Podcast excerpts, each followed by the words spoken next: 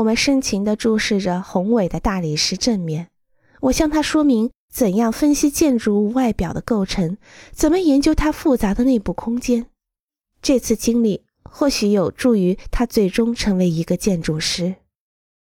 社会非常急需热爱和渴求好建筑的非专业人士。我们需要喜欢好建筑的人。他们要求所有的建筑物中，特别是在为我们的城市塑造形象的公共建筑物中，都有好建筑。